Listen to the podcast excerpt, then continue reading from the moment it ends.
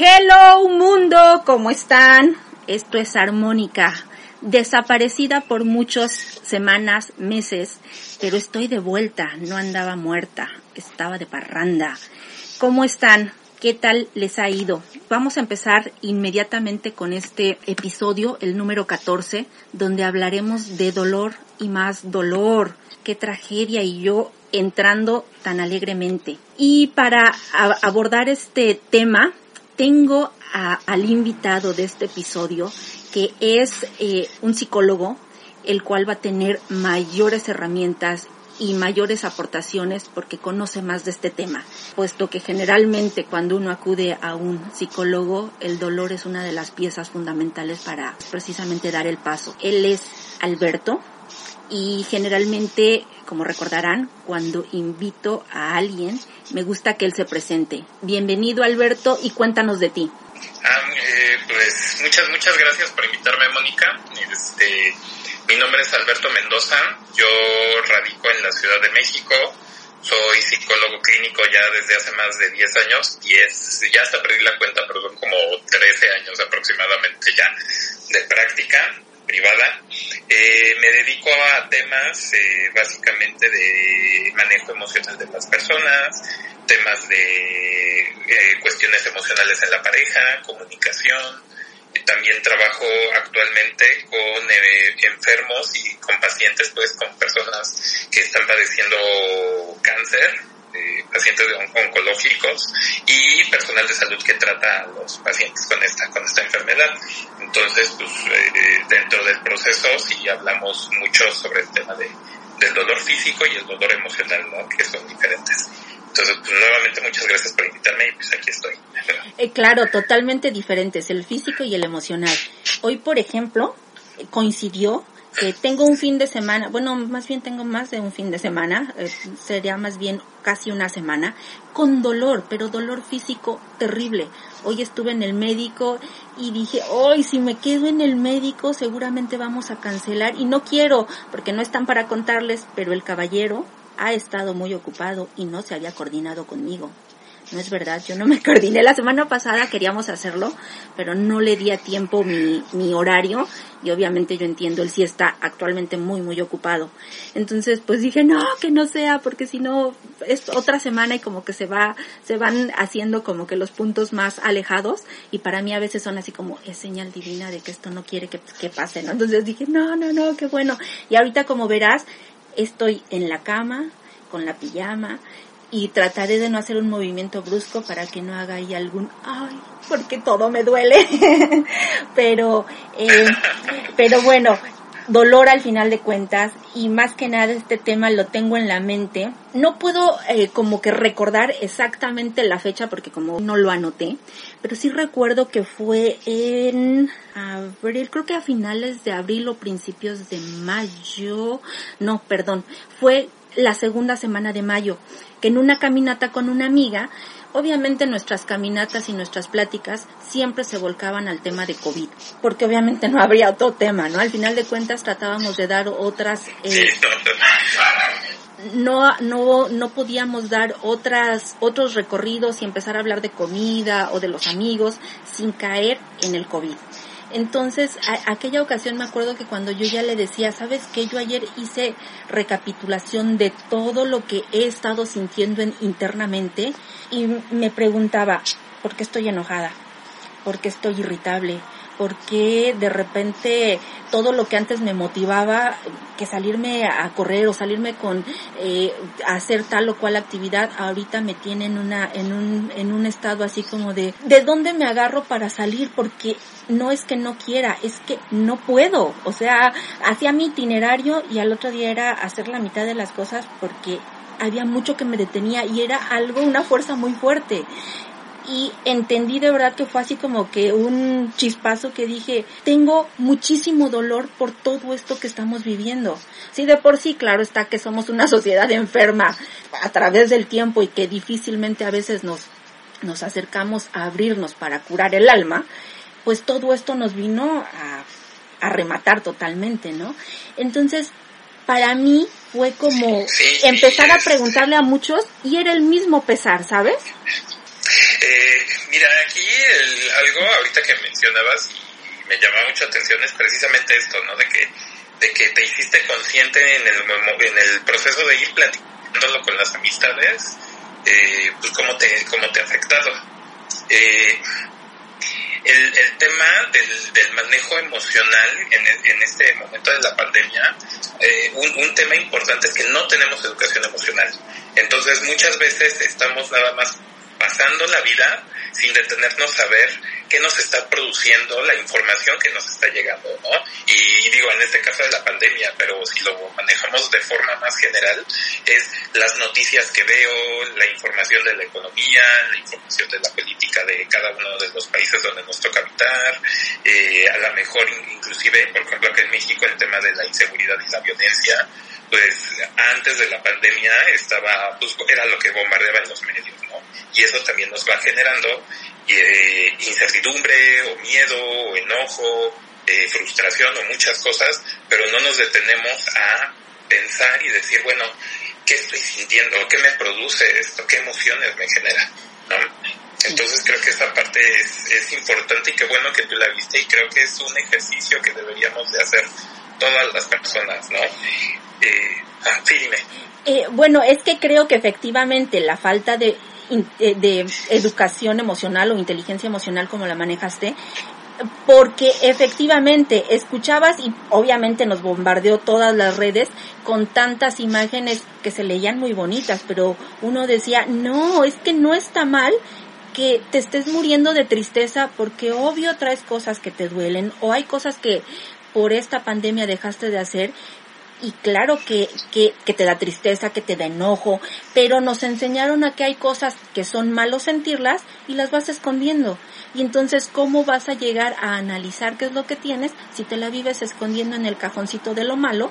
todo lo que sentimos y tenemos que estar con la sonrisa porque hay otros que nos necesitan. Así es. Y, sabes que esta, esta parte inclusive se ve permeada, eh, ahorita que mencionabas, ¿no? El el empezar a reconocer emociones, se ve permeada inclusive por temas de género.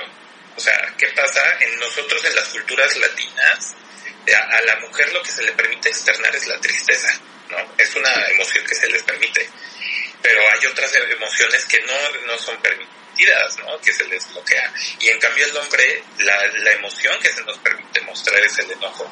Entonces, si yo estoy triste como hombre, muchas veces lo que lo que entiendo, como, como no estoy acostumbrado a descubrir mi tristeza o mis frustraciones o a lo mejor la depresión que me pudiera generar determinado tema, pues lo convierto en enojo. Y entonces, imagínate, pocas emociones que mostrar y además encerrados eh, durante mucho tiempo que llevamos en varios países ya han sido cuatro o cinco meses, ¿no? Inclusive, en ese encierro, pues se genera un yo le digo como un tipo de caldo de cultivo para que haya conflictos y, y que estemos precisamente con dolores emocionales individuales y familiares, ¿no? O inclusive hasta comunitarios. Comunitarios, así es. Así es, sí, sí, y de verdad que era triste porque como bien decías en un inicio, a veces o en lo personal sí trato mucho, o a lo mejor mi forma de ser, sí también debo de ser, que suelo ser bastante positiva y pocas veces las cosas externas me afectan a tal manera que yo pueda entristecerme. Sí soy empática, pero como que de repente trato de, de sí manejar mucho mi, mi parte personal, ¿no? Y el estar bien yo. Pero obviamente en estos momentos era estar en contacto con todo mundo tratar de, de, saber cómo estaba la familia, cómo estaban los amigos, aquí mismo, cómo también eh, nos íbamos eh, pues acomodando, si ya no nos íbamos a ver, pues por lo menos cómo nos íbamos a comunicar. Intentamos varias veces hacer este video, video chat y la verdad no nos funcionó. A nuestro reducido grupo de amigas no nos funcionó. Me funcionó con otras personas, pero que con ellas no. Con ellas me funcionó más ser muy directo, ¿no? O sea, platicar ya sea eh, chat individual eh, o llamadas.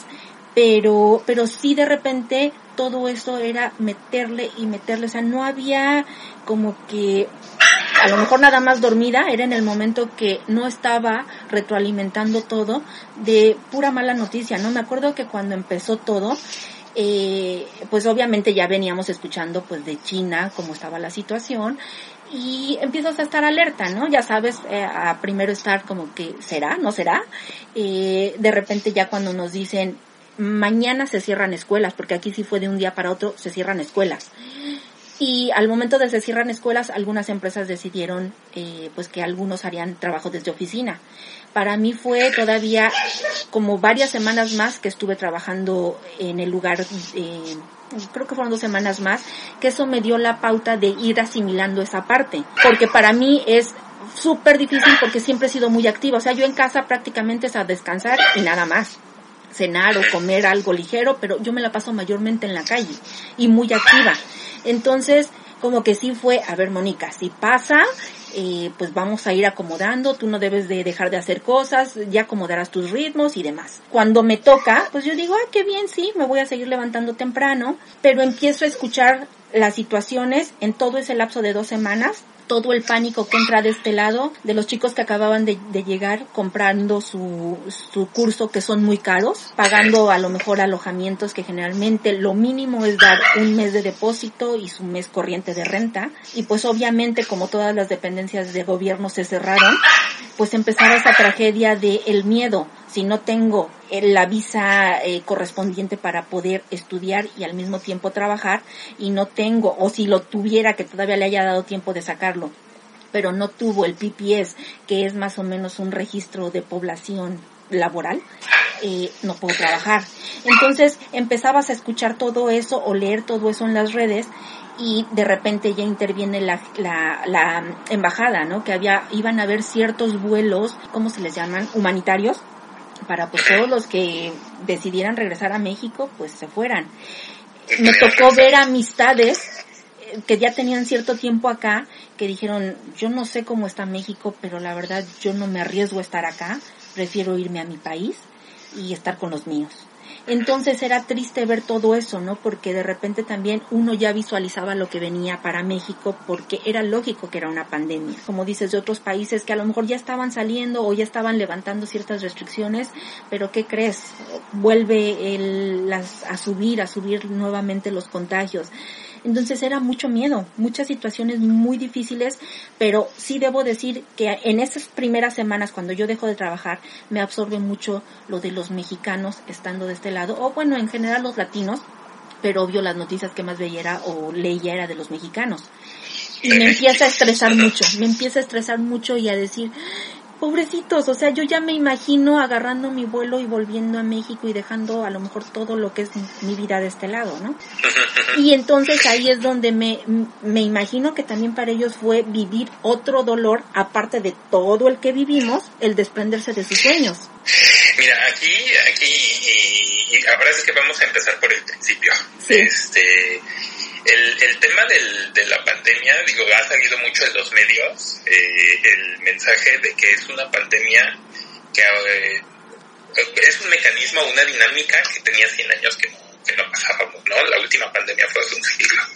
Pero aquí la, la, la característica, la peculiaridad de esta fue que por los medios de comunicación están totalmente desarrollados. Este rollo de la globalización nos permite enterarnos en minutos. Ajá, y qué está pasando en todos lados, pero también eso nos bombardea de mucha información, ¿no? Y, y las famosas fake news que se han hecho tan, tan famosas en las redes, eh, se ha perdido, o sea, se, se hizo como también una marea impresionante de todas estas noticias, ¿no? Y como se iba produciendo información, unos países que iban más adelante en su proceso de, de la pandemia, otros apenas nos íbamos montando, entonces empezaba a generar como muchísima eh, información que hasta parecía contradictoria, ¿no? Estas cosas del, del, de elementos que te, para, para curarte o protegerte que si te bañabas el cloro, el dióxido de cloro, todo esto, ¿no? Entonces, es, ese tema de los medios de comunicación es, es un punto a considerar y ahorita ese por qué. Este, el otro tema que debemos de considerar es el tema cultural. Precisamente a la hora que me planteabas eh, lo del podcast, es ver que yo lo voy a enfocar a México, pero en realidad es todos los latinos que estamos fuera de, nuestro país, ¿no? O sea, hay, hay varios Méxicos. Aquí en, aquí en nuestro país, tú lo sabes, es diferente el, las características culturales, sociales, económicas. Tan solo en la Ciudad de México encuentras como cinco o seis zonas totalmente diferentes, ¿no? Y luego si lo segmentas a nivel país, el norte piensa muy diferente y tiene características culturales y geográficas diferentes a las del centro y a las del sur. Y alguna vez Carlos Fuentes, en sus libros del espejo enterrado, te decía que la gente que está en Estados Unidos es otro México totalmente, ¿no? O sea, tenemos puntos comunes, pero también tenemos ya idiosincrasias muy diferentes. Y supongo que eso se replica allá con ustedes, en Europa, los que están en Asia, etcétera. Entonces, imagínate, hay un crisol de mucha información, ¿no? Muchos datos, mucho, mucha información. Una, eh, dos, el tema de cómo vivimos la pandemia culturalmente es diferente en cada país, aunque seamos mexicanos. ¿no? Sí. los servicios, las noticias, el, por ejemplo, el, distanciamiento social, por lo menos yo creo tengo eh, tengo la idea de que puede ser más llevadero en, en, países europeos porque estás acostumbrado más a tener cuidado del espacio personal. En México tú lo sabes, ¿no? Somos de, de acercarnos mucho, de invadir mucho el espacio de las filas, estamos prácticamente despegados unos a otros y eso también pues, genera distintas maneras de abordar y ver la pandemia, ¿no? Y, y tercero era el tema este que te planteaba de la educación emocional y yo lo llamo educación más que inteligencia porque la inteligencia es ver cómo me siento, pero la educación emocional tiene que ver en cómo aprendimos a expresar los sentimientos. Por familias, haz de cuenta, el tema de la tristeza eh, se, se maneja diferente inclusive a nivel familiar.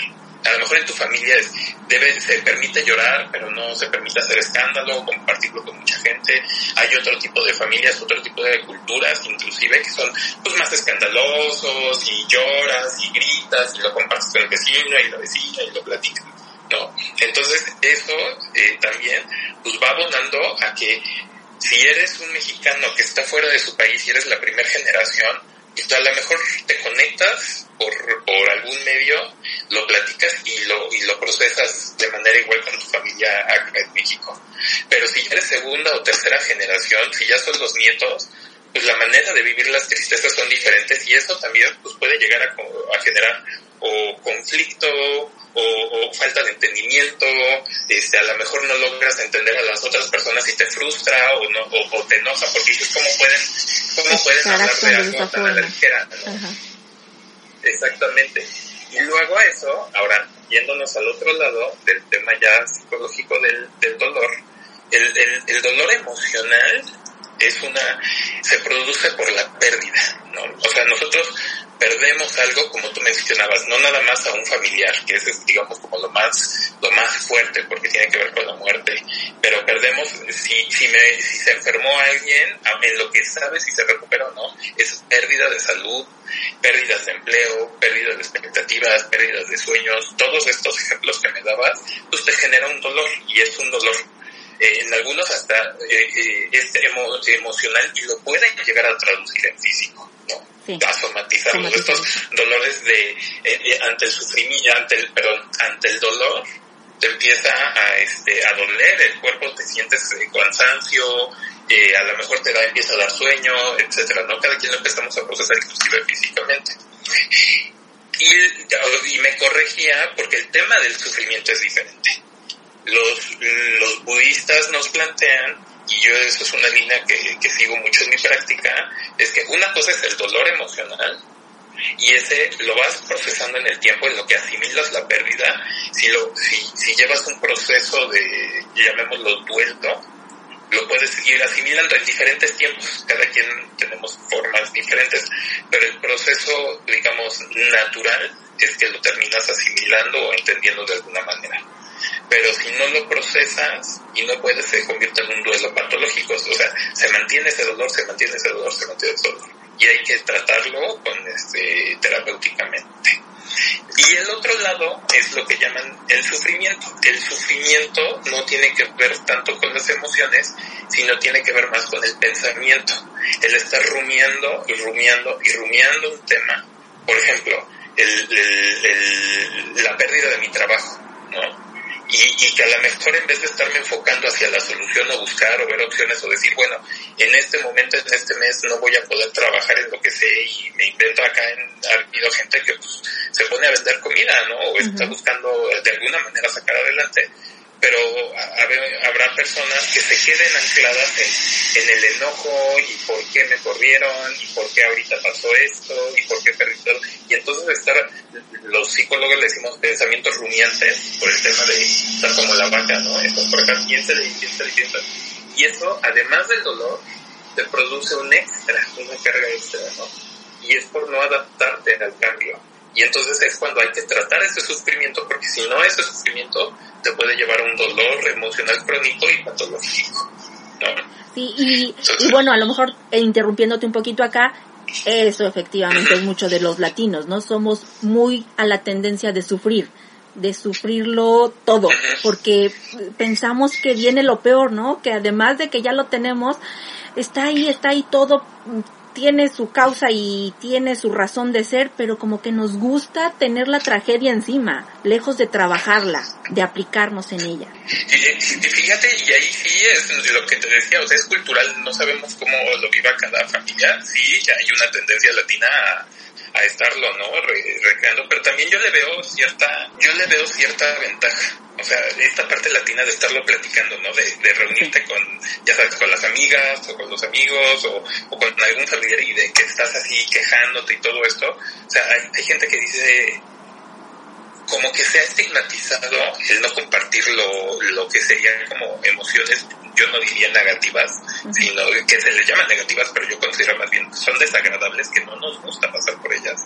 Pero a veces es importante dialogarlo y platicarlo, porque eso sí te lleva a procesarlo. El problema es cuando ya pasaste varios, mucho tiempo y sigues estancado o estancada en el problema lo sigues rumiando. Entonces ahí precisamente es cuando tú sí puedes llegar a requerir el apoyo de, de alguien más profesional. Es entender que sí necesitamos platicarlo, sí necesitamos quejarnos, sí tenemos, sí debemos expresar nuestros miedos, enojos, tristezas, frustraciones, pero también ver en qué momento ya es lo único que estoy pensando y no me está permitiendo vivir y avanzar. En ese momento, cuando ya no me permite funcionar y siento que ya me afecta, no duermo bien, eh, o me siento ya triste todo el día, eh, siento un cansancio inclusive físico, no tengo ganas ni siquiera de, bañarme, eh, o sea, porque un día o dos que digas, bueno, me la pasé en pijama en esa cuarentena, ¿no? Este, eh, que, digo, jueves y viernes no me voy a bañar, ¿no? Y me la voy a pasar en casa y echando la flojera. Pero si ya eso se vuelve los siete días de la semana, pues ahí sí está hablando ya de algún de alguna situación, ¿no? De algún desgaste que sí hay que trabajar ya terapéuticamente eh, con alguien profesional.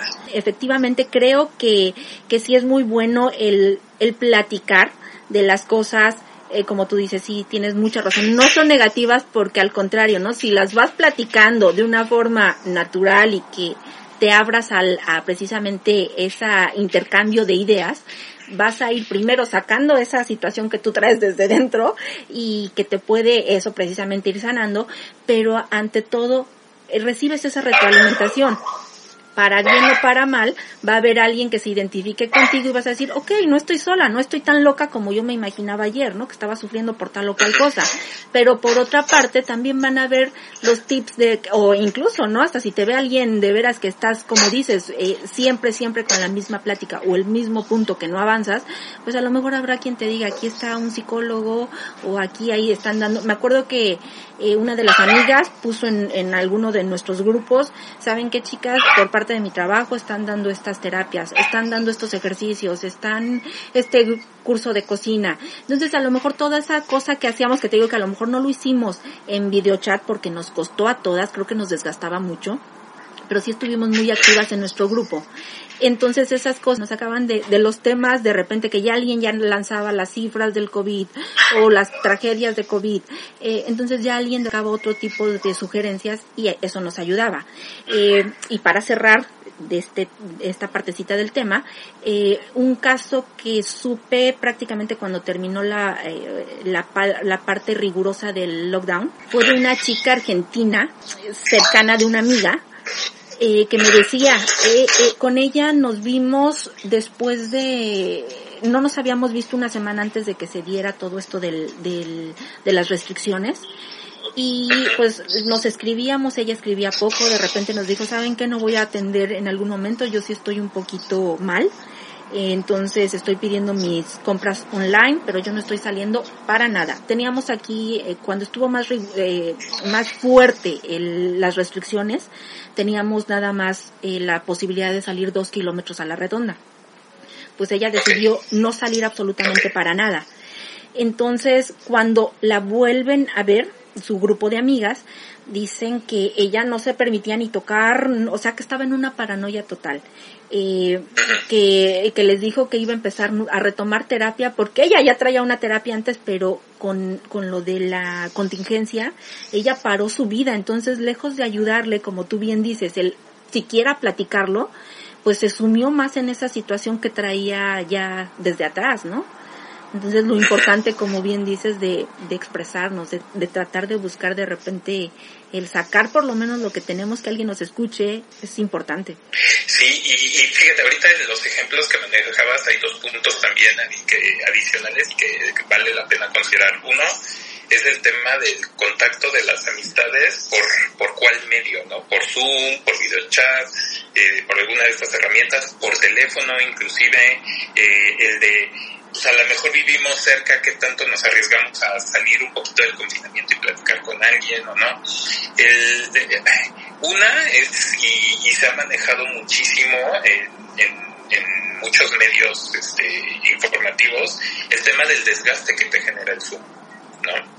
Es, es cansado tener sesiones con más de dos, tres personas conectadas porque el nivel de atención que requiere es pesado y además si todo el día te la pasas, la gente que hace home office se la pasa teniendo juntas y reuniones y reuniones y reuniones, pues llega un momento en que la noche que dices, bueno, vamos a platicar con los amigos, pues el esfuerzo llega a ser también pues, demasiado, ¿no? Es, es un esfuerzo en cuanto a atención y concentración. ¿Qué pasa además si las amistades están, como en este caso tú y yo, ¿no? Que estamos en otro continente separados, a veces hay las pequeñas pausas, el que se corta un poco la, la frase y, llega y todo, ese, ese, esas pausas que se hacen y el tratar de pegar, de juntar la conversación, entenderla, lo lo que se perdió, es un esfuerzo mental también. Entonces terminas con mayor cansancio. Es, eh, entonces, pues por un lado también entiendes que mucha gente va a decir, ¿sabes qué? Me agota, ¿no? Y se vale. Entonces, y, y ver entonces, bueno, cuáles son los medios alternativos podemos hablar por teléfono, que hemos perdido mucho el tema de, la llamada telefónica de por teléfono fijo, ya ni por celular. O sea, así de, a ver, vamos, eh, que acá era, pues tú lo sabes, hace todavía 20 años, era pues costumbre de acá de la Ciudad de México, muchas veces chismeabas con la familia por el teléfono, o usar el speaker. Eh, la otra es qué tanto nos arriesgamos a acercarnos y platicar, y a lo mejor dices, no recibo en mi casa, pero nos podemos ver en un parque intermedio, hay aire libre, vamos con nuestro cubre y podemos ahí convivir un poco, cada quien lleva su alimento si les da, si les da miedo, pero es buscar canales con el cual estén más a gusto y dos, no forzar, ¿no? O sea, si, si, nos cansa el reunirnos, pues vamos viéndonos aunque sea por segmentos, ¿no? Esa es una. La otra que, que planteabas en este, en este ejemplo y que creo que también es importante es entender que cada quien vamos a vivir nuestras ansiedades y nuestros medios y miedos, nuestras ansiedades y miedos de manera distinta. O sea, hay gente que cuando empezó la pandemia le generó más angustia, ¿no? O, o, le generó mayor tristeza, o ambas. Y entonces, a la mejor parte la familia era de, no, tranquila, no va a pasar nada, todo esto se va a resolver. Pero esta persona que estamos agarrando de ejemplo ya estaba sufriendo, pasó el sufrimiento y ahorita ya ¿no? Lo procesó y dice ya, ya está operando y sin problema. Pero hay gente que le pasó a la mitad sus enojos y sus miedos y sus angustias y hay gente que la que ves más bien al finalizar. O sea, hay gente que a lo mejor es muy introvertida, que tiene poca interacción social y dijo, pues para mí está cómodo, ¿no? O sea, no, no me cambió mi estilo de vida. Pero al momento de salir como, como esta amiga que mencionabas, pues me da miedo y entonces me supercubro y todo. Entonces, es entender que está en un proceso entender también a, aprender a respetar la distancia que cada quien establece, ¿no? o sea, a lo mejor va a haber familiares o amistades que te digan, pues sí, sí te veo, pero de verdad necesitamos tener una distancia de dos, tres metros, ¿no? Sí. Y, y, y, inclusive estos ejemplos que se han presentado en redes y en noticias de gente que se pone violenta y golpea, es una reacción, podríamos decirlo, en, no justificable, pero sí entendible. porque ante el miedo mucha gente reacciona violentamente. Y entonces es, en este proceso, es eh, sobre todo al inicio, cuando empiezas a salir, que se empiezan a romper los confinamientos, pues que sales y así de que nadie me toque, que no se acerque, y entonces si alguien sobrepasa y te sientes en amenaza, pues reaccionas, va a haber gente que te aviente, te diga, oye, ¿qué te pasa? ¿no? Pero es en realidad manifestación de miedo. Ya después, pues sí, ya tiene que ver con otras cosas, ¿no? inclusive esta gente que se niega a veces a usar el cubrebocas y que alega y habla del tema de los derechos, de su derecho individual, y que, y que también no podemos criticar porque ahí si lo llevas al tema de derechos humanos, pues es entre el derecho individual y el derecho colectivo, ¿no? Y es un conflicto que, especialistas en ese tema pues, todavía lo están, lo están viendo. ¿no? Pero desde, desde mi área yo te puedo decir, sí es ir entendiendo que cada quien lo vamos a procesar diferente, que tenemos que respetar y sobre todo más bien dialogar y preguntar antes es, ¿tú cómo quieres ¿no? que me acerque? ¿Cuál es el medio que te prefieres para que nos comuniquemos? Eh, ¿De qué temas si quieres hablar y qué temas no quieres hablar? Yo tengo inclusive familias que me dicen, háblame y platicamos de todo, pero no me hables para nada de la enfermedad o si alguien se enfermó o de las cifras o todo esto porque me genera muchísima, muchísimo, este, tristeza o dolor o me angustia y luego no puedo dormir, ¿no? Entonces eso, más bien, eh, presentarlo, aprender a decir, oigan, esto sí, esto no, de una forma pues, este, amable y también respetar los límites de las, de las personas que nos pongan, ¿no? Claro, eh, fíjate que aquí algo que yo sí he hecho, esto no, y qué buen tip acabas de dar, pero como acá ya se está eh, pues saliendo un poquito, ya hay ciertos lugares a los que se puede accesar, o incluso que yo sí iba mucho al parque, yo te digo que a pesar de que eran los dos kilómetros, yo corro mucho, entonces yo me buscaba mis, mis áreas para correr, pero después esa soledad y estar corriendo en la misma área es la que me traumaba, entonces me opté por salir con algunas amistades a caminar, obviamente eh, pero empecé a saber más o menos, y de hecho, eh, suelo ser como que un tanto observadora y sé prácticamente cómo cada cual puede abordar el, el asunto. Pero lo que me ha tocado actualmente cuando ya encuentro a otras personas que a lo mejor no he visto en cierto, cierto tiempo o en todo lo que ha sido el, eh, toda esta contingencia, antes de siquiera el saludo, por ejemplo, cuando me han venido a visitar, abro la puerta y hago el saludo con la mano, hola, y le digo, no sé cómo estés manejando esto, ¿quieres abrazo? ¿No quieres abrazo? Yo estoy abierta al abrazo, pero si tú no quieres, lo respeto. Eh, y me dicen, no, perfecto, o sea, si lo pregunto. Ayer fui a, a comer con una, con un par de amigas a la casa de una de ellas y con ella sé perfecto también cómo es el ambiente. Yo iba preparada a que me iba a quitar los zapatos, me iba antes de prácticamente entrar a su a su sala, me iba a subir a lavar las manos, casi casi a echar desinfectante, porque la conozco perfecto y todas las cosas que eh, chamarra, bolsos se iban a quedar en el en el recibidor y todo lo demás sin agentes externos, ¿no? Para evitar el contagio.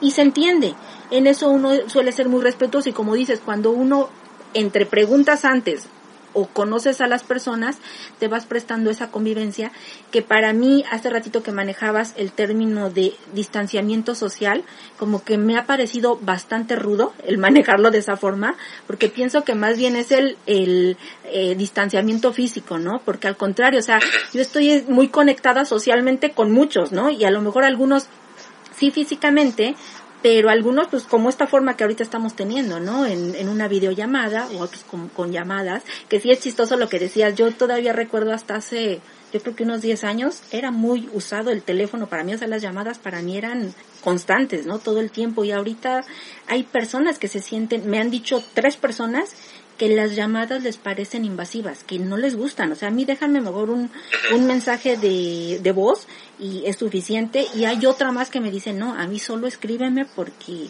hasta un mensaje, de, hasta un audio me parece invasivo. Pero empiezas a hacer, a entender sus, sus realidades, ¿no?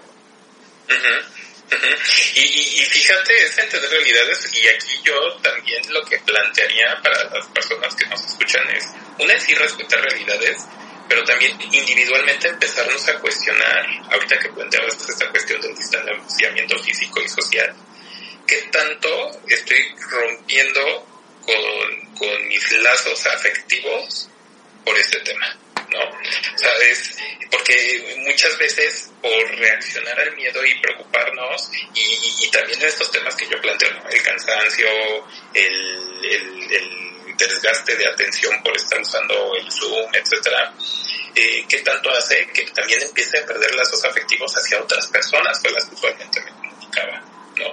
Entonces, sí hay un periodo en el cual entiendo que tenemos que estar este, totalmente guardados eh, en cuarentena, pero también en que otros momentos, pues a lo mejor establezco un mecanismo de acercamiento. Leía, por ejemplo, que creo que en Gran Bretaña era donde mucha familia iba y veía a, sus abuelos o gente de, edad avanzada ya, gente adulta mayor, se podían ver y, llegaban a la, a la banqueta y platicaban a través de la reja, Y mantenían ciertas distancias, y, pero, pero seguía el contacto. Entonces es, es no perder también esos lazos afectivos que tenemos y que nos ayudan comunitariamente en nuestro vecindario, este, con, con las amigas estas que planteas, o sea, el hecho de que tú entiendas cuáles son las necesidades de tu amiga, pero se siguen viendo. O sea, es de, ¿qué va a implicar para ver a mi amiga? Es de, oye, yo tengo mucho pánico, pero sí te puedo recibir en mi casa, pero te pido que cumplas con estas normas. Ah, lo cumplo, pero sigo con mi, con el, pero sigo con, el lazo afectivo, claro. Y es que, ¿sabes? O sea, para mí también eso sí ha sido doloroso. Y sí vuelvo al dolor porque de verdad yo así lo vivo. Soy trágica y soy dramática, lo sé. Pero para mí el acercamiento físico, tengo el problemita de sí no saludar de mano desde hace años y por bacterias, ¿eh? o sea, para mí ha sido así como lo más que puedo evitar dar la mano, para mí es perfecto pero adoro dar los abrazos y sobre todo con las personas más cercanas. Y para mí esto era, por Dios, necesito un abrazo, o sea, ya no es el que, obviamente de mi hija, de, de mi novio, hay el abrazo, sí, pero de las otras personas que de repente nos solíamos abrazar, yo recuerdo en mi cumpleaños que este año para mí fue con contadísimas personas y no todos se atrevieron a dar el abrazo, sí era así como, hace falta, o sea, yo, yo sí puedo entender a lo mejor a las personas que como dices ponen sus barreras, pero qué tanto traen entonces en el corazón para no, no soltarse a, a otro pasito, ¿no? Y los que se han aislado, sí te digo, a lo mejor hay algunos que lo hacen por mucho cuidado, hay algunos que sí a lo mejor traen ya otras cuestiones más patológicas, pero otros tantos que sí se podrían abrir un poquito a otro paso diferente, es donde sí duele mucho, porque entonces si de por sí veíamos esta sociedad que está perdiendo muchos vínculos en precisamente ese terreno de emociones cercanas, pues esto nos viene así como que, bueno, este país debo decir que no es tan frío, ¿eh? o sea, sí también hay muchas, mucha amistad y demás, que sí se llevó a cabo muy bien, considero yo, el tiempo de restricción, la gente lo hizo, según mi percepción. A veces el necesito, necesito lo que tenía antes o por lo menos algo lo que tenía antes. Y duele, duele mucho.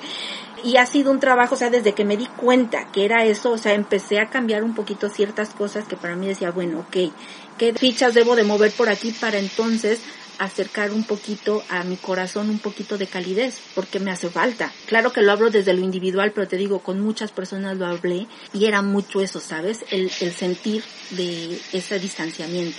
Ok, y este, mira, de, bueno, primero una disculpa porque se mete creo que un poco de ruido, pero es que andan haciendo unos trabajos aquí al lado. Este, por si oyen, por si oyen ahí el, ¿El taladro? Un motorcillo, el taladro. Este, Fíjate, ahí ese, ese tema que tocas es, es importante y una es decirles que, que, esta situación que planteas la hemos pasado todos, es mucho de lo que me ha llegado en consulta y son las, son las preguntas que salen, ¿no? Entonces, una, entender que entender que no es, le está pasando nada más a una persona, ¿no? Y esto me gusta siempre señalarlo porque no, acuérdate de esta frase, ¿no? Que dice que mal de muchos consuelo de tontos, pero en este caso no es consuelo de tontos, es te sientes acompañado o acompañada y dices, ah, ok, no me siento en esta cuestión de a lo mejor soy yo quien solamente está pasando por todo este dolor, ¿no? Entonces creo que eso nos ayuda a, contextualizar y ver que, que son varias las personas que, que están pasando por ahí. Eh, el otro punto es que nos, nos va a plantear, la pandemia nos está planteando dudas hasta existenciales, ¿no? O sea, hasta dónde nos protegemos, hasta dónde protegemos nuestra vida y la vida de, que, de quienes queremos y estamos dispuestos a hacer un sacrificio de disfrute o de calidad de vida o de compartir, ¿no? Por ejemplo, esto, esta parte de que tú mencionabas de a lo mejor a mí no me, no me molesta dejar de saludar de mano, a lo mejor no me molesta dejar de saludar de beso, pero necesito un abrazo, ¿no? Entonces, eso nos va a llevar primero a una cuestión existencial, que es hasta dónde dejo de vivir mi vida como la vengo viviendo por conservarla, hasta qué tanto grado me aíslo y me encierro por mantener una vida, pero que a lo mejor deja de ser vida. vida sí. Ajá. O sea, es, es, en realidad, ¿no? O sea, es porque puede haber gente en, eh, que ante la, la pandemia sin, a lo mejor no tenía nada patológico, pero su reacción es de prefiero encerrarme totalmente y de por vida, ¿no? Y como ahora está toda esta ventaja que tenemos de todo lo podemos manejar tecnológicamente y pedir a, casa y todo recibirlo, eh, los refrigeradores inteligentes que van haciendo los pedidos y todo este rollo, eh, pues en realidad bajamos nuestra interacción con el exterior a cero, pero ¿qué tanto estoy dispuesto dispuesta a llegar a ese extremo, ¿no? Y que tanto para mí, para cada persona, eso significa vivir o no vivir, ¿no? O sea, yo, por ejemplo, yo te diría un confinamiento de esa manera, para mí también, yo no comparto, o sea, no podría, ¿no? Otro, ejemplo que te puedo dar, y yo uso ejemplos personales porque porque de alguna manera es lo que tengo más ahorita a la mano eh, no me gusta, una no me gusta compartir de mis pacientes tanto, pero la otra porque es como yo lo he ido procesando, ¿no? Y yo tengo, mi, mi padre y mi madre están vivos, actualmente tienen 73 años los dos, o sea, eso, ya están en un grupo vulnerable. vulnerable sí. Eh, y les habíamos tenido encerrados y nos íbamos a quedar con ellos. Yo estaba viviendo con ellos dos meses, ahora salí porque ya empecé a tener mi consulta presencial y entonces está mi hermana con ellos quedándose en casa. Pero también nos llegó un momento la cuestionante de ¿y hasta cuándo los vamos a tener encerrados? ¿No? O sea, es, y, ellos mismos, o sea, hubo un momento en que sí, de plano me dijeron, oye, necesitamos salir aunque sea a tomar un helado, ¿no? Y caminar tan, tantito y pues el riesgo está, pero lo estamos enfrentando. Pero esa es una decisión personal. ¿no? Entonces, por eso te decía, esto, esto que planteas es existencial. Y después de eso, pues entonces viene el, el, la negociación interna, ya una vez que respondo esta duda, viene la negociación interna, primero conmigo de cuáles son mis límites, y luego hacia el exterior. Entonces, ya puedo plantear al exterior y decirles, oigan, sí, pero hasta aquí o si nos vemos para echar un café, pero que sea en la colonia, porque en las otras colonias no sabemos cómo es la dinámica. Y, eh, pero eso lo vamos a ir planteando primero de respondernos internamente. Claro. No, queremos, porque si no, nada más queremos o salimos sin habernos contestado internamente qué es lo que, hasta cuáles son nuestros propios límites, lo que sí vamos a hacer es presa de nuestros propios miedos. Y entonces cuando nos asalte el miedo en la calle no vamos a saber y vamos nada más a reaccionar a que si ya lo tengo procesado digo, bueno, esto era parte del riesgo que había contemplado y lo puedo manejar de tal o cual manera. O puedo eh, pedir y poner mis límites de manera pues, educada, ¿no? Claro. Y respetuosa. Claro. Creo que me voy a salir un poquito del tema bueno, no lo sé. Creo que es la, creo que es la segunda vez que lo abordaría en, en algún podcast, pero obviamente para ustedes los especialistas en este tipo de terapias o de acompañamiento para problemas o dolores, tienen una carga emocional muy fuerte. ¿Cómo manejan el dolor? ¿O tienen que ir a terapias o tienen que trabajar de otra manera eh, precisamente el dolor, porque, o sea, yo me imagino que, como dices, por ética, entiendo perfecto que no pongas de ejemplo tus pacientes, pero supongo que has de tener temas, o sea, extremadamente terribles, y que lo que te estoy contando de algunos de, de mis ejemplos son niñerías. Pero claro que entiendo por ética no se pueden manejar, pero los traes o los conoces.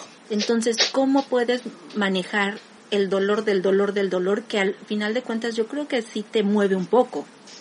Ok, mira, aquí, y ese es un tema que también he trabajado acá en México con, lo voy a hablar primero del personal de salud en general y después entramos con, con nosotros los psicólogos y terapeutas. este, psicólogos y psicólogas. Eh, el, el, personal de salud en general del país que sea, de la cultura que sea, hay algo que no siempre nos jala. Las, personas que nos dedicamos al tema de la salud, eh, de alguna manera hay un interés por la otra persona. ¿no? Es parte de nuestra vocación el preocuparnos o pensar en las otras personas. Entonces, eso de antemano nos pone en una situación de cierta empatía o sensibilidad hacia las necesidades y, y, y aspectos emocionales de las otras personas. Entonces, ¿qué ocurre? Que hay algo que se llama desgaste laboral o el famoso burnout, lo llaman, este, que es como muy genérico, pero en personal de salud se conoce como desgaste por compasión. Es el, eh, eh, en inglés creo que es compassion, compassion fatigue, lo pueden encontrar los, los recursos. Eh, ¿Qué pasa con eso? Que es es este desgaste laboral tiene que ver con este aspecto emocional de nos preocupamos y nos sintonizamos con el dolor o los aspectos emocionales de la otra persona. Este es un desgaste extra alguien que hace un trabajo administrativo, por ejemplo. Entonces, ese, ese tema yo lo he estado platicando mucho, sobre todo con gente que, que trabaja con pacientes oncológicos, con los doctores y enfermeras, porque sí es un cuidado que hay que tener, pero es un cuidado que hay que tener no nada más psicológico, o sea, no nada más debo de tener apoyo terapéutico, sino es eh, algo que le llamamos el autocuidado. O sea, es hacer ejercicio, eh, comer bien, dormir a mis horas, eh, tener un momento de descanso en la semana y el cual descanso individual, o sea, donde yo tenga mi espacio y que a lo mejor eh, tenga un pasatiempo o a lo mejor lo dedico para dormir o algo, pero es algo que es mi espacio y mi tiempo y otro en el cual conviva con personas, ¿no? El tener una red de apoyo, el, esto que te decía de platicarlo, esa es la red de apoyo.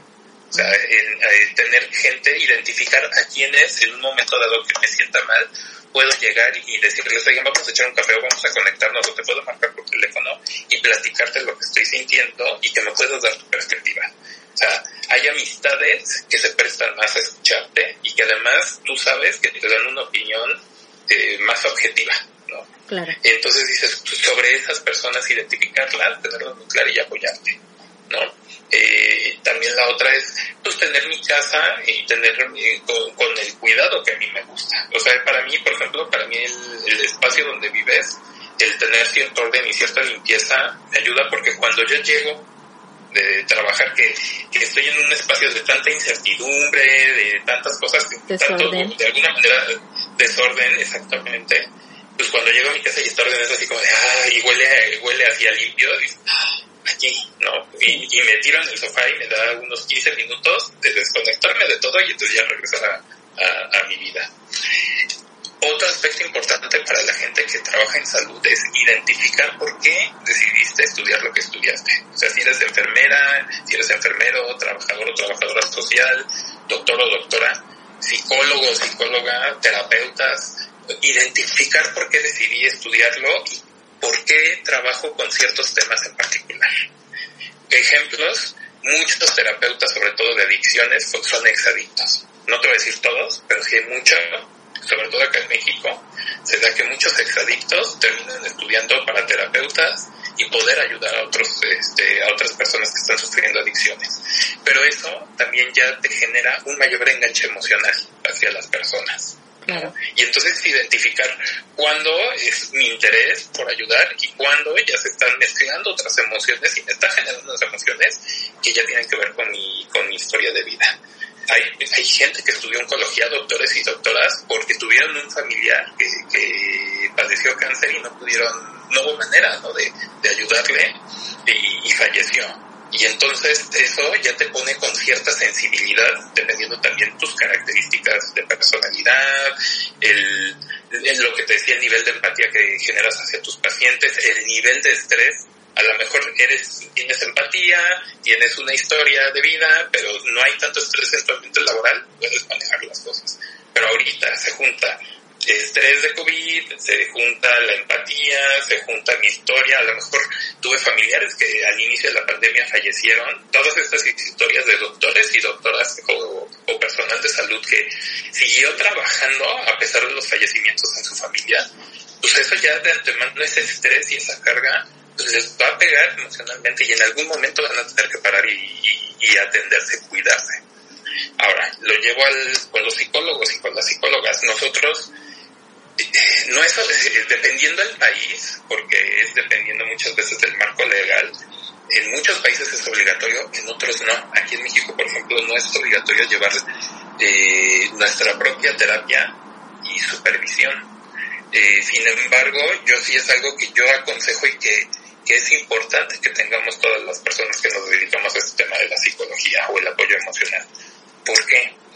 Porque una, porque ahí es donde a veces cosas que dicen del paciente nos llegan a mover, nos llegan a cuestionar cosas que a lo mejor hasta inclusive teníamos ya este pensábamos resueltas, ¿no? Aquí sí te puedo dar un ejemplo de un colega el cual este, me, me, platicaba ya hace muchos años, hace más de 10 años, cuando él estaba dando su proceso de terapia, él, él se, se, declaró bisexual dos años antes. Descubrió su orientación sexual y dijo, yo soy bisexual. Y en, en ese momento le toca atender a un paciente gay, dos años después de que él sale del, del closet, y lo procesa con él y su familia, y el, y el paciente gay llega con ciertos cuestionamientos que a él le empiezan a hacerse cuestionar nuevamente. Y entonces si él, si él no hubiera eh, tenido el apoyo de su propio terapeuta para sacar ahí esas dudas, probablemente se, se corre el riesgo de que se haga un, pues un, yo le digo un masacote entre los problemas del paciente y su terapeuta, ¿no? Y entonces ya, en vez de dar un, un, un apoyo objetivo, pues terminas dando o consejos, que no es nuestra función dar consejos. Nuestra función es acompañar, cuestionar, plantear ideas y opciones y que la persona tome su decisión. Pero entonces empezamos a involucrarnos emocionalmente y damos respuestas y a veces a lo mejor hasta respuestas de juicio, ¿no? De estoy de acuerdo o no estoy de acuerdo, debes de o no debes de, ¿no?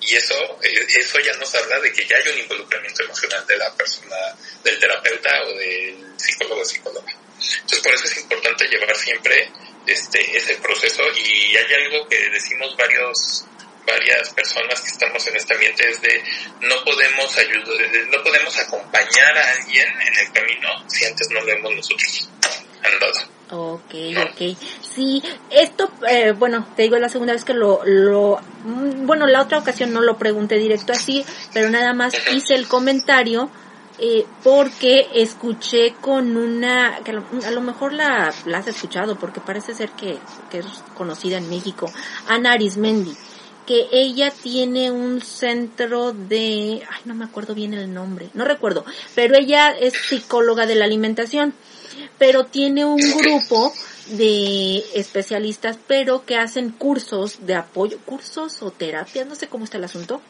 de apoyo para profesionales de la salud, precisamente para casos, o sea, lo que te preguntaba ahorita y lo que me dijiste, o sea, pues sí, sí suena muy interesante y es que aquella vez no me cuestioné tanto, ¿no? O sea, dije, oye, sí, no me había puesto a pensar que obviamente ellos tienen carga, bla, bla, bla, pero ahorita nos los explicaste muy bien y gracias, aunque nos salimos del tema un poco, pero pues es también muy, muy importante saberlo, ¿no? Y aparte, yo eso sí se los he dicho a muchas de mis amistades, tanto amigos como amigas. Si un psicólogo o terapeuta te está diciendo qué hacer, te está aconsejando o te está, como tú dices, te está dando ahí pautas que no debería de ser, eh, huye porque no está haciendo un buen trabajo, ¿no? O sea, el trabajo es precisamente que te encuentres, que te sepa eh, eh, llevar para encontrarte, para saber qué es lo que te está afectando, pero no para que haga tu trabajo. Eh, a ver, aquí son tres puntos. Este, una es no nos salimos del tema porque te voy a decir, yo creo que eh, y he estado dando plática al respecto, por, también me ha tocado por Instagram y por estos medios, de, del personal de salud que está trabajando en los centros COVID de cada país, pues precisamente que en algún momento, a lo mejor no en lo más fuerte de la pandemia, porque sé que pues estás totalmente copado de, ocupada de trabajo, pero ya en el momento en que empiecen a sentir que se, se baja la presión, ahora que están despresurizando, pues empezar a buscar apoyo, porque ver la cantidad de muerte, aunque no sea alguien cercano, O sea, ver a una persona fallecer, el, la frustración de a veces estar, o sea, imagínate, estás trabajando, ves gente que de pronto empieza a mejorar y cuánta gente no se ha caído en ese proceso, ¿no? Entonces eso también, frustración laboral te llega a generar eh, cuestionamientos de pues que soy mal soy mal doctor o mala doctora y o qué está pasando no se cuestiona vocación entonces todo esto todo esto parecía que este fuera el tema pero no el otro este de no tengo el gusto de conocer a Ana y su proyecto pero me, me, da sentido te voy a decir por qué porque muchas muchas veces hay gente que sacamos la ansiedad o el estrés comiendo. Entonces, imagínate si precisamente en este tema del desgaste laboral, pues decimos, lo, lo, primero que pensamos es insomnio, estás irritable, este, te enojas por todo, eso son como las manifestaciones este, de, del libro que decimos del, del estrés. Pero algo que es importante es precisamente que a lo mejor no lo sacas por ese lado, pero empiezas a subir de peso y empiezas a comer más. ¿no? Y entonces es atenderles y darles herramientas para ver cómo manejan de dónde está viniendo ese exceso, esa mala nutrición, si estoy armando mal mi dieta o es porque es una cuestión emocional que estoy sacando por el alimento. Claro, porque también ese fue otro punto, ¿no? Entre toda esta, eh, todos estos meses que prácticamente el año se nos fue en esta pandemia, y entre comer y beber, o sea, también fueron los disparadores en todos lados, o sea, todo el mundo te decía, oye, yo no sabía que bebía, que podía ser un bebedor, yo pensé que era bebedor social, ¿no? Y me doy cuenta que pues diario en casa me estoy tomando mi copita, o, o que ya como tengo el tiempo de sobra, como a todas horas. Yo, por ejemplo, siempre he tratado de tener, bueno, no siempre, pero sí los últimos años una dieta muy saludable, y yo decía, no me va a pasar nada, yo como saludable, pues entre saludable, pero comía todo el día y no tenía el mismo ritmo de ejercicio o de actividad cotidiana y pues obviamente sí se empieza a ver esa situación, ¿no? ¿Y por qué? Por todos los, los agravantes que ya hemos dicho. Exactamente, y, no nada más la bebida, es el cigarro, es el ejercicio inclusive, o sea, puede haber gente que, que manejaba bien su ejercicio y ahorita ante el encierro y la ansiedad que le generó, pues puede tener comportamientos vigoréxicos. No, no, no por eso quiere decir que ya es una persona que tiene una patología, pero sí, o sea, sí debemos de estar pendientes para que no empecemos a caer en ese tipo de comportamientos que a largo plazo nos va a generar una patología. O sea, estoy haciendo ejercicio de más, a lo mejor nada más tengo una caminadora, o a lo mejor tengo pesas en mi casa, o soy de la gente que tiene un gimnasio, la suerte de tener un gimnasio montado en casa, y cuánto tiempo me estoy ya dedicando de más, ¿no? Sí. tengo que cuidar el descanso. Claro, escuché de un tipo que corrió un maratón en su sala. Imagina qué locura. Problemas le va a traer a las rodillas y a los tobillos porque un lugar chiquito, no adecuado, o sea, es terrible y sí como o sea, es increíble que todas esas cosas no, no visualicemos de dónde vienen, ¿no? O cómo pararlas antes de que se vuelvan problemas. Exactamente. O sea, no lo, no lo, llega un momento en que no lo vemos y nos vamos con la idea de que son comportamientos saludables, pero todo, yo al final lo que digo es, todo en exceso, fuera de control, nos puede llegar a afectar. Rodillas, tobillos, eh, a lo mejor digo, aprovecho la, la, pandemia y digo, voy a hacer una buena dieta, ¿no?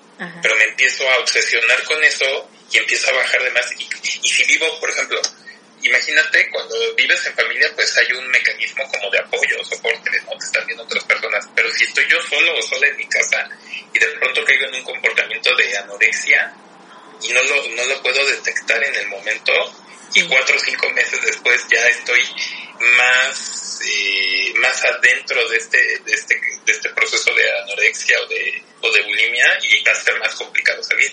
Entonces sí tenemos que estar muy pendientes de estar yo les digo, estarnos haciendo como un autochequeo de en dónde me estoy excediendo, qué, eh, qué está pasando, qué siento. Si estoy tomando mucho café, pues a lo mejor ahorita le bajo y tomo té, porque muchas veces también por eso se nos exacerba. Yo soy cafeinoma, ¿no? Entonces tomo cuatro o cinco tazas al día. Eh, y hay gente que hasta nueve tazas, ¿no? Y, y, me llegaron a consultar y es que tengo la ansiedad y me quiso dar un ataque de pánico y todo. Y yo, ¿y cuánto café tomas? Diez tazas pues eso puede ser. No, ¿sabes qué? Es que eso es lo que tomo diario, sí, pero lo tomabas diario, pero lo consumías, eh, tuve el estrés en otro lado. ¿no? Salías del gimnasio, tu trabajo, etcétera. Pero si ahorita estás con encierro, el estrés del encierro, la, el tema de la enfermedad y luego le sigues echando 10 tazas de café, pues oh. una bomba ahí tienes, ¿no? Claro, una locura. Oye, la, la charla está buenísima, pero ya estamos casi sobre una hora y creo que no voy a hacer mucha edición, me está gustando todo. Ah, eh, no sé qué te parece, si algo dejé ahí volando, que supongo que muchas cosas, que puedas abordarlas o bien dime si ya damos un cierre con algunas sugerencias. Yo sé, te lo decía en el detrás de cámaras, yo sé que esto no son recetas de cocina y que cada quien va a tener de este dolor, pues a lo mejor muchos tuvieron pues muchos procesos para llegar a ese dolor. A lo mejor hubo pérdidas más fuertes, que es lo que decimos una, un deceso familiar, de amigos o, como sea, pero de alguna persona. Pero al final hubo muchas pérdidas. Todos, eh, independientemente creamos o no creamos en el virus, al final de cuentas hubo pérdidas pérdida de lo que nosotros teníamos como algo normal de vida. Entonces, no sé, y no sé si quieres algo que se me haya olvidado y que tú consideres que sea importante manifestárnoslo, o bien dar algunos tips o pautas para que eh, puedan manejar un poco estas situaciones y a lo mejor brincar más fácilmente el duelo o trabajar en ello más saludablemente? Mira, te propongo dos cosas. Una es que para el programa hagamos un cierre. Yo ahorita les planteo algunos tips o puntos a considerar, como, más como tips, como lista de chequeo, ¿no? Ajá. Viendo qué, qué observar. Y la otra es, si quieres, en que lleguen preguntas y a lo mejor en unos 15 días este, me hagas llegar esas preguntas o tú me digas, mira, me surgieron estos temas a mí o a la gente que escuchó y podamos también responder o abordar esos temas ya en particular. Ok, o sea, me estás diciendo, ¿cabe la posibilidad de que si te invito otro día, nos echamos otra hora de plática? Sí, o lo que considera. A mí me encanta el chisme, ¿eh? Entonces, digo, a mí me encanta el chat. Entonces yo no tengo ningún ningún inconveniente. El tema ahorita es a veces cuadrar un poquito los tiempos. Sí. Este, porque eh, afortunada y desafortunadamente ha incrementado mi consulta, ¿no? Y digo desafortunadamente porque pues, el tema es que trabajo con personas que están con el sufrimiento, ¿no? Entonces eso no me, no es, pues no es algo que yo desee, pero digo afortunadamente la cuestión del pues, trabajo. Entonces tengo ahorita como que los tiempos me costaron un poquito de cuadrarlos, pero sí en 15 días nos organizamos y yo con gusto otra vez estoy aquí platicando. Perfecto, pues me parece entonces bien que hagamos de esa manera, que sería todo, como que me vino algo a la mente, pero se esfumó. Entonces sí, eh, te escuchamos, somos todo oídos. Pues mira, básicamente los, las cosas que yo he estado mencionando y que deben de tener, digo, ya dimos muchos ejemplos de muchos puntos, pero una es, este, yo les digo, es pensar en solo por esta semana, ¿no? Sobre todo cuando estamos confinados. O sea, es no, no, no dejarnos llevar el pensamiento tremendista, porque tenemos, todo, nos pasa, es normal a todas las personas, inclusive gente que estudiamos psicología y todo, o sea, pasamos por lo mismo todos y todas, ¿no?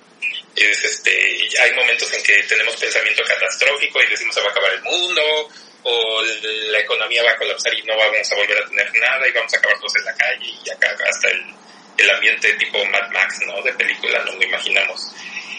No, no vayamos tan rápido, detengámonos cuando tengamos ese tipo de pensamiento y vamos en solo por esta semana qué voy a hacer, cómo voy a resolver, qué tengo que ver. ¿Por qué? Porque hay cosas que se resuelven, de pronto está de, sí, ya se tiene la vacuna, ¿no? Por ejemplo, y a las 15 días, no, pues se creen que ahora pasa tal prueba o de pronto nos hablan y nos dicen, es que la economía está colapsando y a la siguiente semana, pero llegó una ayuda y se resolvió. Entonces se mueve esto tan rápido que si nos enganchamos a ese ritmo vamos a acabar en un desgaste emocional tremendo. Entonces es, ve pensando por esta semana, sobre todo si estás en confinamiento. Ya si estás saliendo, entonces la recomendación que yo les haría es cuestionense, ¿no? ¿Hasta dónde, hasta dónde yo quiero, ¿no? cuál es eh, dentro de mi espacio de libertad, hasta dónde estoy dispuesto, dispuesta a exponerme, cuál es el nivel de riesgo que quiero vivir, quiénes son las personas que me interesan a lo mejor tener un contacto con cuáles no, cuáles considero yo que son comportamientos de riesgo, cuáles no. Y una vez que haga una lista de todo esto, contrastarlo contra la realidad es qué recomendaciones hay. ¿no? O sea, yo, por ejemplo, me muevo mucho en bicicleta, entonces las primeras veces que volví a salir después del confinamiento, mi pregunta era de, bueno, ¿pero uso o no uso cubreboca? ¿no? ¿Sí me ayuda o no me ayuda? Y entonces es buscar información en fuentes oficiales y fuentes que sé que son este, veraces pues qué es lo que están recomendando y sobre eso tomar mi decisión. Con quiénes me acerco, a qué cafecito, si decido salir a un café voy, a qué centro comercial, sigo pidiendo o ordenando por este, por internet o por teléfono, ya, pero es cuestionarme antes y dos, respetar los límites y espacios de las otras personas.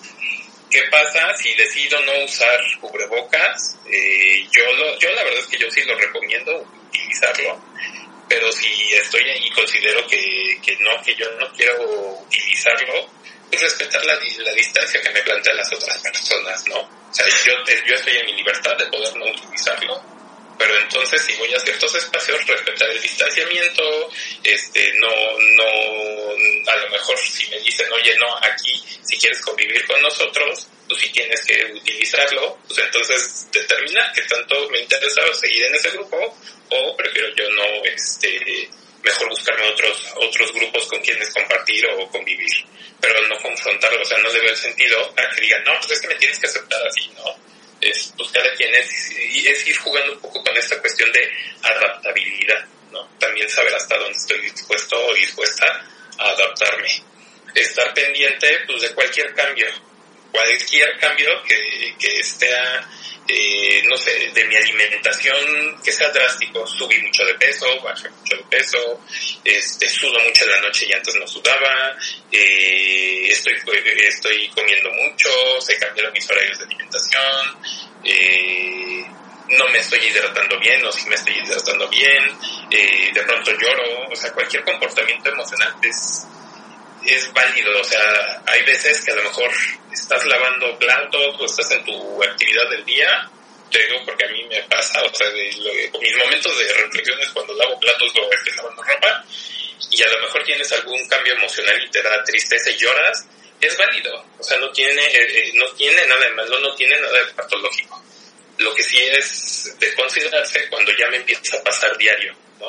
Y a toda, y a lo mejor no, no nada más diario, sino a todas horas y durante un periodo de más de tres semanas, ¿no? O sea, porque a veces puede ser hasta tres días, ¿no? O sea, hay, eh, hay que darnos chance también de aceptar la tristeza eh, un tiempo, un tiempo considerable, dos, a lo mejor yo necesito tres días, pero más allá de eso, ya cuando lo empiezo a ver más de dos o tres semanas, entonces sí ya me preocupo, ¿no? Es algo sí está pasando, que sí puede requerir ya un apoyo este, psicológico, terapéutico, de consejería o hasta psiquiátrico, ya dependiendo de la, de la profundidad, ¿no?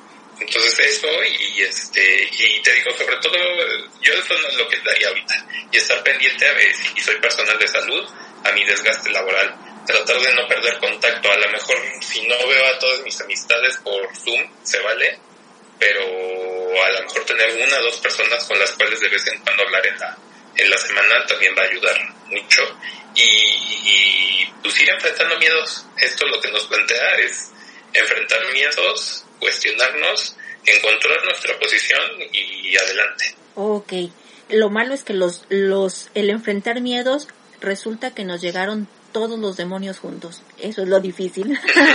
pero, pero bueno, ni hablar, nos toca hacerlo y gracias por esos eh, tips te vas muy, estás exagerando mucho en decirles que una semana, no seas tan malvado, día a día que se vayan levantando y cuestionando todo porque uh, es tan incierto como dices, todo va cambiando tan rápidamente que lo que ayer dijeron hoy puede ser ya caduco, entonces sí bájale un poquito a la paranoia y te agradezco enormemente, de verdad no sabes cuánto. Yo sé que estás muy saturado de trabajo pero si acaso tienes espacios o a lo mejor hay información que tú subas y quieres darnos tus redes, eh, también puede ser posible y con eso nos despediríamos. Este, mira, yo en redes sociales casi no, me manejo, me manejo más cuando me, me invitan. Eh, te voy a hacer llegar, tengo por ahí unos videos que grabé para, para alumnos de una universidad de acá, la Universidad Autónoma de la Ciudad de México este, precisamente como ahondando en estos tips, ¿no? Y sobre todo ahí sí me enfoqué a población estudiantil, como a veces pues nos frustra el tomar clases en línea, el de... Ah, me, me, platican muchos muchos alumnos y alumnas que pues es que de pronto ni me dan ganas de tomar la clase o quiero estudiar y no puedo o se me cambian los horarios porque tenemos una computadora y somos varios en casa que la quieren ocupar. Entonces abordé como esos temas. Entonces este, te los hago llegar. La liga de los dos videos en YouTube están abiertos y que lo puedan consultar quien necesite. Ok, me parece perfecto. Pues gracias nuevamente. Abrazo virtual, que ahorita es el que se puede. Pues estoy aquí a la orden. Eh, veremos cómo, si hay preguntas, si hay ciertas situaciones, pero de todas maneras creo que tenemos temas por, por platicar que serías valiosísimo para, para quien nos escucha. Gracias, bonita semana y pues nada, hasta la vista. Hasta la vista y muchas gracias a ti y a tu gente que escucha ahí. Ok, bye bye. Bye, gente, nos estamos escuchando.